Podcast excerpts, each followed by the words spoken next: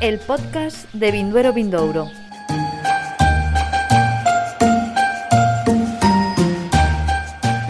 Un nuevo podcast de Premios Vindoro Vindouro, el concurso de los mejores vinos de España y Portugal. Y recuperamos esta costumbre que dejamos tras la celebración del concurso.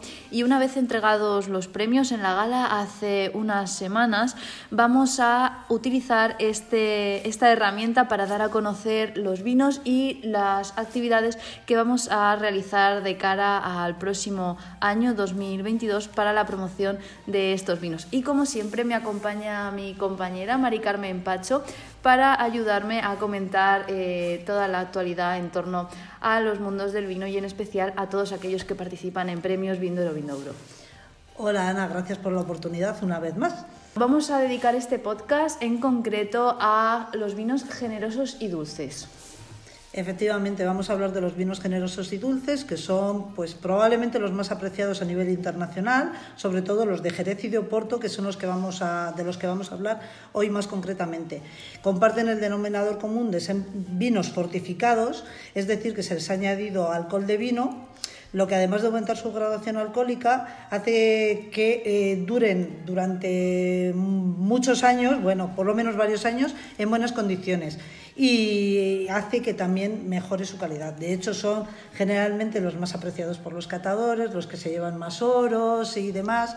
Pero, pero bueno, ¿qué es eso? Que también son de los que más gustan a los consumidores. Y además son vinos con mucha historia porque son ambos eh, pertenecen a las denominaciones de origen más antiguas del mundo. De hecho, el vino de Oporto se remonta a 1756, mientras que la del vino de Jerez data de 1933. Sin embargo, fuera de estas particulares, cada uno posee identidad propia y definida por los tipos de uva que se utilizan en su elaboración, así como la crianza y los procesos de envejecimiento que tienen cada uno de ellos. Pero más concretamente vamos a dejar hablar a las expertas porque es que hoy contamos con dos de ellas, una por parte de España y otra por parte de Portugal.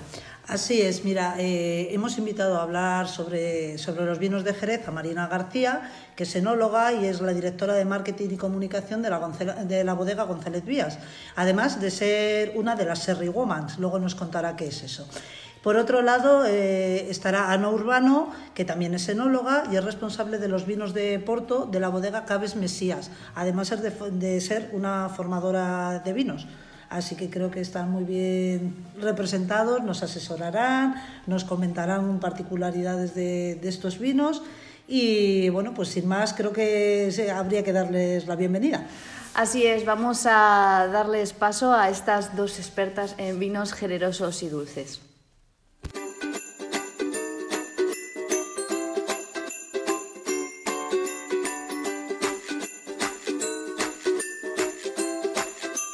Y ya tenemos con nosotros a nuestras dos expertas, a nuestras dos invitadas que formaron parte del Comité Internacional de Cata de, los premios de este año. Y bueno, eh, antes de nada, ¿qué tal? ¿Cómo estáis? Marina y Ana. Pues eh, desde España Marina está estupendamente, pasando un poquito de frío, pero todo genial. Eu também está tudo bem, estou em Portugal, também está frio e chuva, mas está tudo bem. Típico desta altura. Muy bien, no podemos pedir más, estamos en, en, diciembre y bueno, como comentamos en la introducción, generalmente en premios Vinduro Vindouro, eh, los vinos generosos y dulces son los mejor valorados por el jurado y donde más oros suelen, suelen concederse. Y como miembros de este Comité Internacional de Cata, ¿qué opináis sobre, sobre esta categoría, sobre estos vinos? Marina. Marina. Marina, yo creo que em, la parte triste es que son eh, unos grandes desconocidos y, la parte positiva es que son unos vinos buenísimos, deliciosos y, no solo en Vinduero, en cualquier concurso en el que se presentan estos vinos normalmente eh, reciben los mejores premios. ¿Por qué? Porque son vinos extraordinarios, excelentes, de, muchísima calidad, que sorprenden, hay mucha gente que no los conoce y sorprenden, y, bueno, yo creo que ahí lo que nos faltaría es mm, llegar al consumidor, poder comunicar eh, esto que nos dicen los concursos, estos premios que nos ayuden a, dar a conocer esta categoria de vinos. Y Ana, ¿y por tu parte? Sim, eu também concordo com aquilo que a Marina disse. São vinhos com uma grande complexidade. São vinhos que normalmente surpreendem sempre todos os provadores e em todos os concursos nacionais e internacionais e também muito devido ao desconhecimento. E quando aparece um vinho com uma complexidade, uma persistência na boca que, que surpreende tudo e todos, porque a parte aromática não, não há nenhum vinho hum, tranquilo que seja semelhante a toda a complexidade que um vinho generoso tem, pela sua doçura, pela sua acidez, pela sua pela sua persistência na boca, não há nada que, que, seja semelhante. Daí também serem sempre superados e sempre com as maiores pontuações em todos os concursos. Concordo também quando, quando a Marina diz que era interessante era que o consumidor final percebesse toda esta complexidade, porque qualquer tipo de vinho generoso que nós estamos a falar, quer, quer seja Xerez, quer seja Madeira, quer seja Porto, a maior parte das pessoas não conhece a, a grande variabilidade que existe dentro, desse, dentro desses estilos de, de generosos. Eh, eu falei destes, mas existem também os moscatéis. Tudo isso faz com que o consumidor, por vezes, não tenha esse conhecimento e quando prova um vinho desses consiga perceber toda a sua a, a sua parte mágica que, quando, que nós temos quando provamos um vinho desses. Aprovechando que bueno que, que sois dos eh, grandes expertas y como ha dicho Marina que hay que dar a conocer a, a, los consumidores estos vinos tan excelentes y demás, a mí me gustaría que hablarais un poquito, eh, Marina por un lado y, Ana por otro, de las, eh, a grandes rasgos, un poco la clasificación de los vinos que son muy distintos, no es lo mismo tomar un palo cortado que, que un fino. Eh, por ejemplo, que nos hables un poquito de esas diferencias entre los distintos tipos y por otro lado, igual Ana, que nos cuente esas diferencias entre un Tawny y un Vintage o algo así, eh, a grandes rasgos que ver que hay muchas categorías distintas, que cada uno tiene su, sus características y, pero también un poco algo que englobe a los vinos de Jerez y algo que englobe a los vinos de Oporto. Eh, ¿Nos cuentas un poquito, Marina, esto eh, de los vinos de Jerez? Sí, mira, a grandes rasgos de los vinos de Jerez podríamos hablar de tres grupos. Por un lado estarían los vinos secos, eh, después los vinos dulces y una tercera categoría que serían los vinos de mezcla. En Jerez, como todo el lenguaje es eh, poético y más bonito que el lenguaje normal, hablaríamos de los vinos de cabeceo.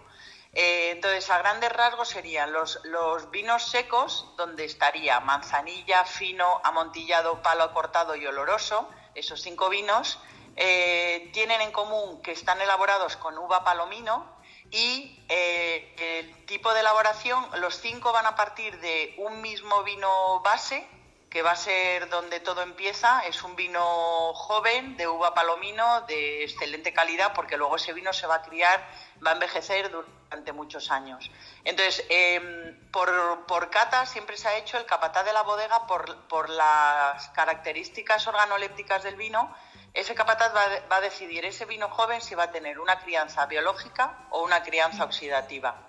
La crianza biológica acabaría siendo una manzanilla o un fino, la crianza oxidativa pura acabaría siendo un oloroso y luego estarían en medio amontillado y palo cortado, que son vinos que nacen para ser finos, pero que debido a lo delicado que es la crianza biológica, porque ahí dependes de una levadura que va a ser la que forme el velo de flor y sea la que durante eh, mucho tiempo esté criando a ese vino, pues hay muchas veces que algunas de las botas fallan, eh, ese velo de flor no, eh, no se está comportando como debería y entonces hay que proteger al vino, no le podemos dejar indefenso eh, porque hay otros microorganismos que no son tan buenos como las levaduras que atacarían el vino. Entonces, en ese caso hablaríamos de una crianza mixta, vinos que nacen para ser finos, pero que en algún momento de su camino eh, continúan, pierden la flor y continúan su, crianza como oxidativa. Y eso serían un poco, en resumen, los cinco vinos secos. Después, en los vinos dulces, hablaríamos de otras variedades más aromáticas, como son la Moscatel y la Pedro Jiménez. Y entonces ahí hablaríamos de los vinos dulces de Moscatel y los vinos dulces de Pedro Jiménez, que el Pedro Jiménez eh, ya sabemos que tiene una elaboración especial. Y después hablaríamos de los vinos de cabeceo, que son un poco vinos que inventaron los ingleses, eh, que se parecen más a los vinos de Oporto porque lo que tienen es una base de vino seco, es decir, de los cinco vinos que hemos visto antes, a ese vino seco se le añade una parte de vino dulce para mm, que sean unos vinos intermedios. O sea, entonces tienen la parte seria mm, y compleja de, los vinos secos y ese aporte dulce que les hace como más asequibles, más fáciles de beber y más gustosos. Y yo creo que eso así, para hacer una visión muy rápida de los vinos de Jerez, pues... Una visión muy, muy didáctica, muy didáctica, Marina. Y Ana, por parte de, de, los vinos de Oporto, ¿qué características tienen? Um, nós temos os vinhos do Porto. A Carmen falou de, dos vinhos do Porto Tawny e do estilo Ruby, mas também temos o estilo o, os vinhos do Porto Branco. Os vinhos do Porto Branco uh, são essencialmente a principal diferença tem a ver com o teor de açúcar que eles têm, do, vai desde o extra seco até o muito doce. O muito doce tem mais de 130 gramas de açúcar por litro e o extra seco tem abaixo de 30 gramas por litro de açúcar. Normalmente depende da altura em que se para a fermentação pela adição de aguardente. Da aguardente vínica a 77%. Em relação aos vinhos tintos, Uh, o estilo Ruby é um, um, estilo em que o vinho é muito mais parecido a nível de cor com um vinho tranquilo, tem mais frutos vermelhos, a cor é mais rubi, mais intensa. Uh, normalmente são vinhos que têm uma estrutura muito mais jovem e aí uh, dividem-se entre um ruby normal, que é o vinho mais corrente, depois temos o LBV e temos o vintage. Entre estas categorias também temos o, o reserva ruby. Um, são vinhos que todo o seu processo de envelhecimento é por um processo redutor, porque o LBV é engarrafado entre o quarto e o sexto ano e, o, e todo o seu envelhecimento vai ser depois em garrafa. E o vintage normalmente é engarrafado entre o segundo e o terceiro ano depois da data da vindima. Estamos a falar de vinhos de um ano só, uh, não há mistura de anos neste, não são vinhos de lote e todo o seu processo de envelhecimento são, é feito em garrafa. É um processo redutor, embora que haja sempre uma oxidação, não é? Mas uh, está sempre na, na, garrafa o envelhecimento.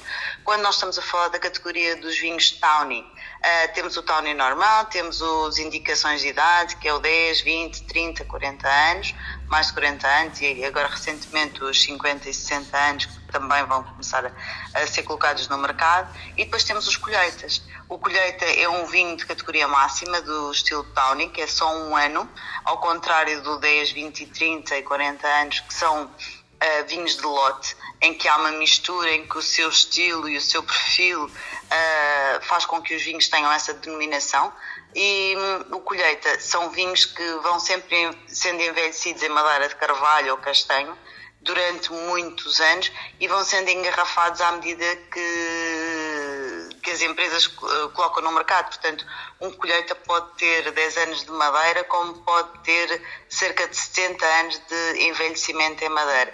E aí está toda a complexidade que nós encontramos depois num vinho, num, num vinho tawny. Genial. É assim uma maneira mais rápida sí, y claro. concisa de falar. A ver, evidentemente, evidentemente es, es muy complejo. Todos eh, hay muchas eh, variedades de oportos de, de Jerez, pero bueno, un poquito para que la gente, lo que hemos dicho antes, vaya conociendo, porque muchas veces estos vinos, eh, a veces los consumidores los consideran caros, pero es que tienen que saber el trabajo que llevan detrás y lo, a qué responde ese dinero, en qué lo invierten. Así que, por otro lado, eh, queríamos eh, comentaros que estos vinos generosos eh, están muy asociados a las sobremesas, por lo tanto las reuniones familiares que vamos a tener ahora en Navidad. Es un, no sé, ¿por qué creéis que, que es así? Cuando mm, los vinos pueden ser eh, maridados con muchas cosas, pero bueno, están muy, muy asociados a las sobremesas. Eh, ¿por, qué, ¿por, qué, pensáis que es así? Eh, primero, Marina. Pues a, la sobremesa y yo diría también que al aperitivo, en el caso de los vinos de Jerez, porque em, sobre todo en Andalucía, que hay más costumbre, em, bueno, y hablaría de Inglaterra, nuestro principal consumidor. Son vinos que se toman antes de, comer por costumbre y si no, pues los vinos dulces a lo mejor de, como dices, de sobremesa o incluso una copita media tarde o por tomar algo. Em, desde el sector, tanto desde las bodegas como del Consejo Regulador de Jerez, lo que estamos intentando es llevar estos vinos a la mesa.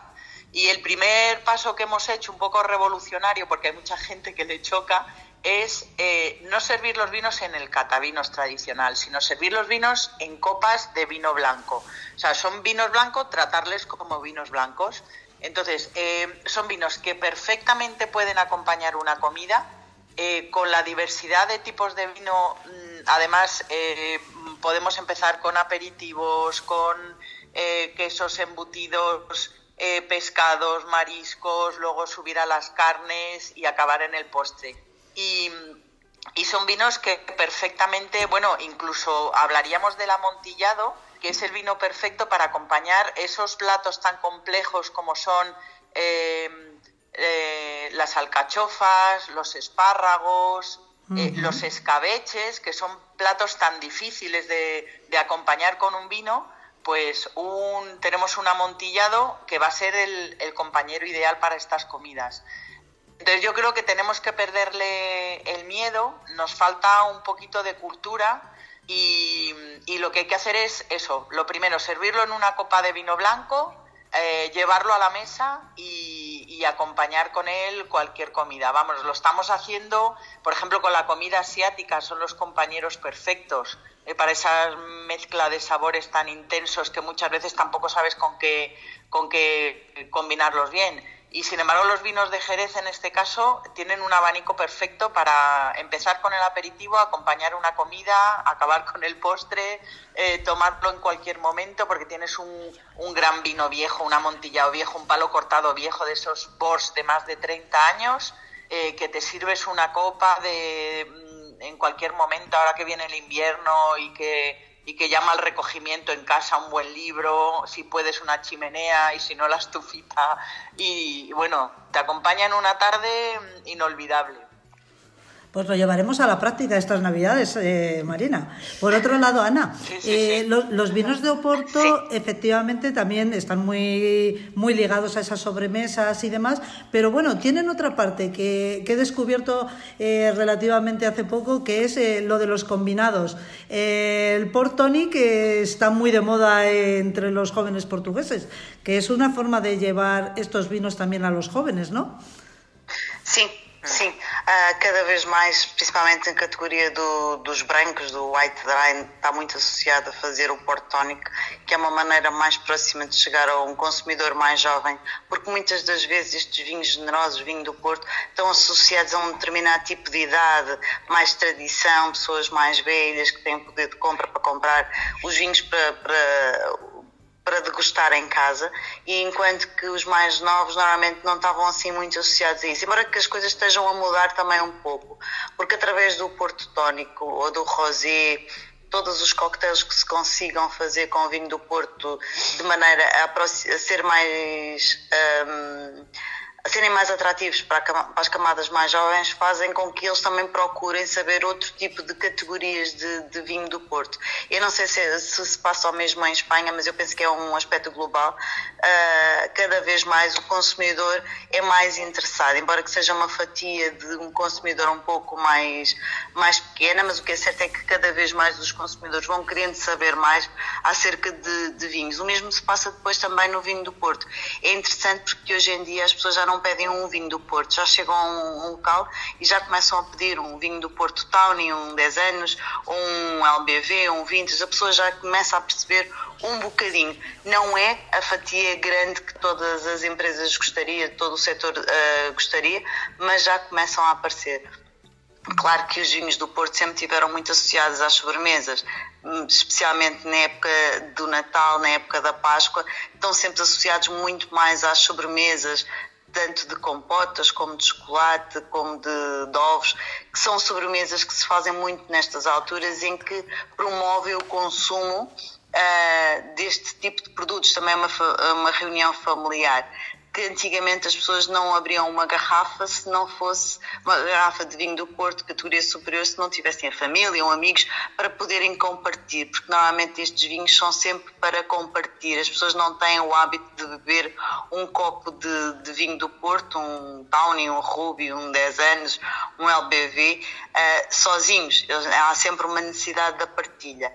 Embora que hoje, em alguns restaurantes, e algumas pessoas já têm esse consumo, não, não são não é tão normal, acompanharem, por exemplo, um prato de carne com um vinho do Porto Vintas, por causa de, de, eh, especialmente por causa do seu teor alcoólico um pouco mais elevado, que vai até aos 20 graus.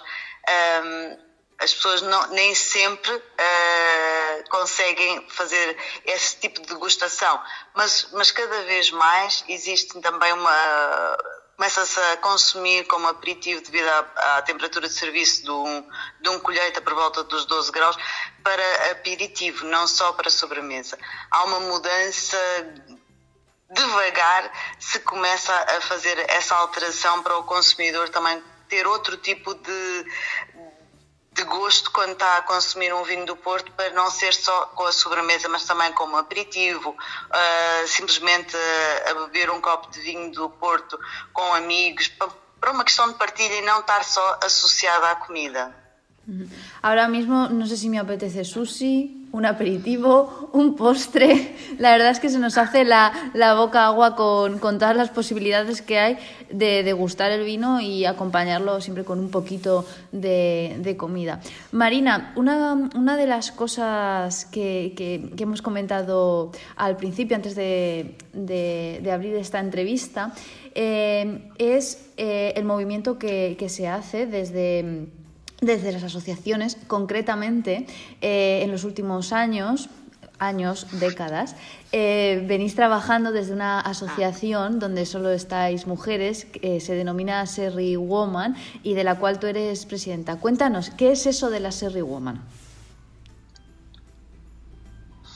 Pues mira, eh, fue un movimiento, ahora mismo es una asociación cultural sin ánimo de lucro como definición, pero lo bonito es que esto surgió como un movimiento espontáneo, em, un grupo de, profesionales del mundo del vino que estaban probando el menú ganador de la Copa Jerez y se encontraron reunidas en torno a una mesa eh, comiendo con vinos de Jerez y pensaron, eh, bueno, ¿y, ¿y, por qué no vamos a hacer de esto un movimiento que ayude a la promoción y a la divulgación de, de los vinos? Y entonces pues como la mancha de aceite se fue extendiendo, empezaron a hablar, empezamos ahí a unirnos, porque ahí ya y yo entro yo, yo no soy del núcleo de la primera cena, soy de la segunda, y, empezamos a hablar con una serie de, contactos eh, de mujeres, todas profesionales del mundo del vino, amantes del Jerez, que es lo que tenemos, y bueno, del Jerez y de los vinos generosos, porque luego hemos ido eh, ampliando con los vinos del Condado de Huelva, con Montilla Moriles y Oporto, por supuesto, eh, y, algunos vinos más. Y, de esta forma así, tan espontánea, nace un movimiento, creamos la asociación y lo que hacemos es una serie de actividades que lo que buscan es la, promoción y, la divulgación de, y la formación en, este tipo de vinos generosos, sobre todo Jerez, pero ya digo que, que ampliado al resto de vinos. Eh, pues eh, genial, Marina, la iniciativa me gusta mucho. Eh, os conozco a muchas de ellas y sé que hacéis una labor excelente. Pero no quiero despedir este Muchas gracias. no, gracias a vosotras. No quiero despedir este podcast, como os decía, sin recordar que hay otras regiones, además de Jerez y de Oporto que hacen vinos generosos y dulces fantásticos, como pueden ser Madeira, Tello, Carcabelo, Setúbal o Azores en Portugal, o Málaga, Montilla Moriles, incluso alguna nueva experiencia, por ejemplo, en Rueda y en otras denominaciones de origen con, con menos tradición de este vino. Pero entonces quería... Mm. Quería preguntar. Ahí me vas a perdonar, perdóname Carmen que te corte así tan, tan malamente. Eh, porque primero echo de menos eh, el condado de Huelva, que ya lo he nombrado yo antes, Sí. pero hablar de experiencias nuevas en Rueda, Sí. y yo lo que te quería decir, eh, Rueda tiene una tradición de este tipo de vinos, del Sí. dorado y el pálido, desde antes de los Reyes Católicos. O sea, Ah. cuando, cuando aquella zona eran las tierras de Medina y, y la importancia de los mercados en la Edad Media en Medina del Campo, los vinos que se elaboraban allí eran los pálidos y dorados eh, con uva verdejo. Sí. Lo que ocurre es que en los años 70, cuando empiezan a elaborar la verdejo como vino joven, eh, pues de alguna manera estos vinos se han ido olvidando. Y, y la gran satisfacción, eh, por lo menos personalmente, porque yo fui creo que la segunda secretaria general del Consejo Regulador, o sea, hubo Sí. otra persona, Amado Calleja, que no me importaba nombrar lo que fue cuando se nombró la generación, y la segunda, la segunda mm, eh, secretaria del Consejo fui yo, entonces lo tengo como en la sangre. Yo he pasado 10 años de mi vida allí en, en Rueda y en Medina del Campo. eh, y, bueno, la satisfacción es que se han recuperado esos vinos que, que se dejaron de, de hacer, pues yo creo que por algún error humano lo sacaron del, del reglamento del Consejo. Eh, son vinos buenísimos, de hecho ya lo ves que son ganadores de concursos en los que están en los que están peleando con otros vinos de otras zonas más nombradas y, y el pálido es eh, se puede elaborar en esa zona o se elabora en esa zona porque allí existe el velo de flor, o sea, Sí. el pálido es un vino muy caprichoso que no se puede elaborar en cualquier parte del mundo. O, o, la- o las condiciones son óptimas para que la, la levadura viva o no hay tutía, no, no hay manera. Entonces, una de las zonas donde la levadura de flor vive cómodamente y es feliz es en el ámbito geográfico de la denominación de origen rueda. Y no en todos los pueblos, porque tiene también el capricho de vivir en algunos determinados. De eso me gustaría que se supiera porque mucha gente lo desconoce. Yo, yo cuando en las presentaciones hablo de los vinos de rueda, se llevan las manos a la cabeza. O sea, se conoce el verdejo joven y afrutado, pero es que la tradición de los verdejos de rueda son, ya te digo, anteriores a la Edad Media. Pues esto nos puede dar pie para que hagamos otro podcast un poco más específico de, de esto, de esto que, que desconocemos tanto. Y como eh, con los podcasts lo que queremos es aprender, pues eh, probablemente de lugar a otro. Y aprovechando también esto, Pues- est- estas otras denominaciones, a Ana le quería comentar que, bueno, no es de la zona en la que ella trabaja, que es Oporto, pero que a ver si nos puede hablar un poquito del Justinos Madeira Coleita 1998, que ha sido el ganador de este año en esta categoría y que es un vino de Madeira. Un poquito las características de los vinos de Madeira. Ah, os vinhos de madeira, eh, embora que não seja a minha área, eh, os vinhos, eu- são vinhos generosos que eu também gosto imenso. São vinhos que têm uma, são completamente diferentes dos vinhos do, do Porto.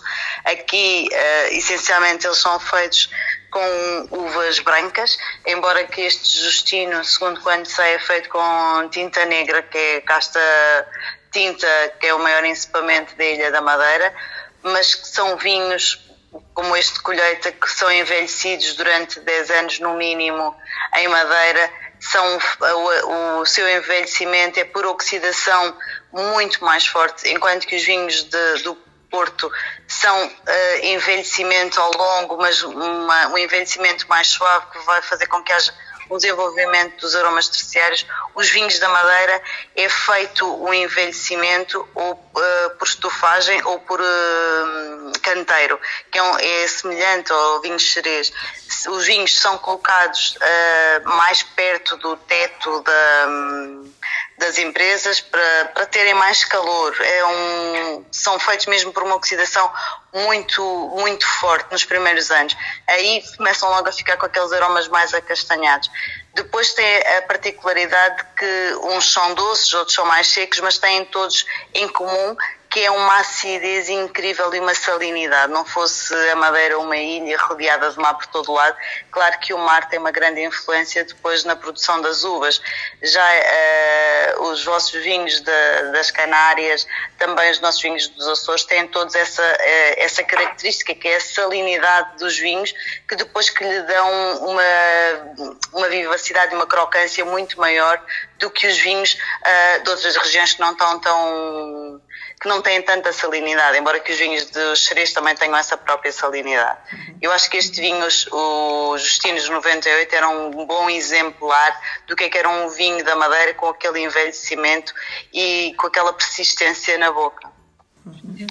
Pues después de este didáctico podcast y además de curiosidades que hemos conocido, Eh, bueno, recomendarle a todos nuestros oyentes que ahora que tendrán la boca eh, con, mucha agua, con muchas ganas de probar este, este vino, pueden consultarlos en la guía que la tenemos disponible en nuestra web, en premiosvindouro.com. Y para cerrar, eh, y aprovechando que estamos casi casi a las puertas de la Navidad, me gustaría que me dijerais en 30 segundos qué le pedís al próximo 2000 año 2022. Marina. Uy, pues eh, va, a, sonar como muy...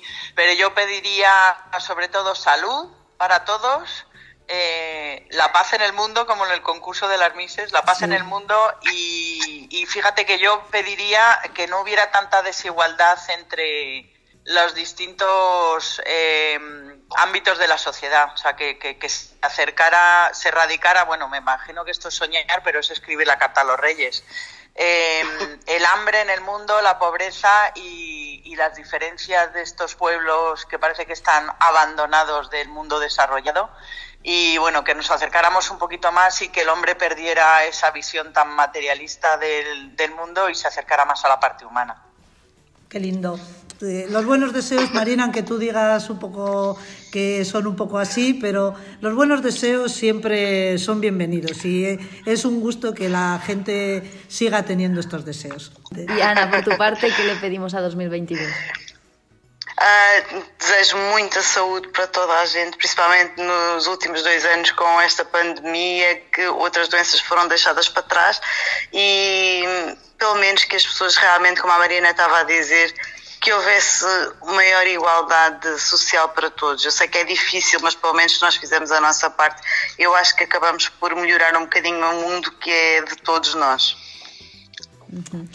Muy bien, pues Marina García, Ana Urbano, muchas gracias por acompañarnos, por estar aquí en este primer podcast que, hemos, eh, que estamos grabando después de haber realizado el, el último concurso.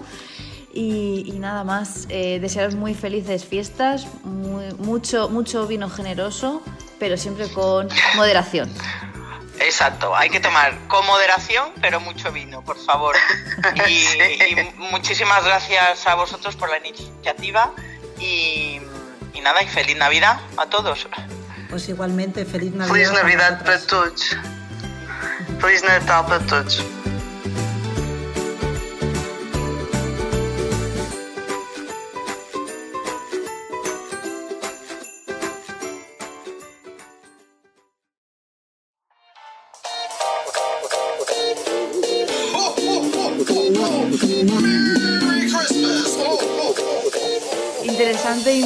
Entrevista y conversación que hemos tenido con, con estas dos grandes expertas, Maricarmen. Efectivamente, muy interesante y muy didáctica, porque incluso yo que estoy en el mundo del vino he aprendido, así que me encantan estos podcasts. Así es, y bueno, yo que estoy aprendiendo, que llevo unos meses, he de confesarte, Mari Carmen, que si me paran de camino a casa ahora para la vuelta de, Navidad, mm, voy a pasar un poco de vergüenza si tengo que enseñar todo lo que llevo en el maletero. Llevo botellas de vino que he ido recaudando a lo largo de estos meses de todo lo que me habéis recomendado. Efectivamente, es que lo más importante es beber vino y entonces yo voy a, a dar un consejo a los oyentes. Si no saben qué regalar estas Navidades, regalen vino. Y así es, y regalen vino y ya puestos a elegir uno que sea de los mejores de España y Portugal, que pueden consultarlos en nuestra guía, la guía que tenemos disponible en la web, en premiosvindoro.com. Ahí tienen más de 200 vinos que han sido los premiados en esta edición de los premios, con todas las características que acompañan a los vinos. Precios, ficha de cata y, por supuesto tiene una excelente, eh, un excelente diseño visual muy cuidado que ha sido un gran trabajo de nuestro compañero José. Efectivamente, consulten la guía y así cuando vayan a comprar el vino sabrán que compran uno de los mejores vinos de España y Portugal. Si está en Vinduero Vindouro, no quepa duda que es uno de los mejores vinos de España y Portugal. Y nosotras desde aquí seguiremos eh, hablando de vinos, recomendando vinos y nada más desearles feliz Navidad, que pasen muy buenas fiestas con las precauciones que hemos todavía de tomar y como siempre decimos para acabar estos podcasts, salud y vino.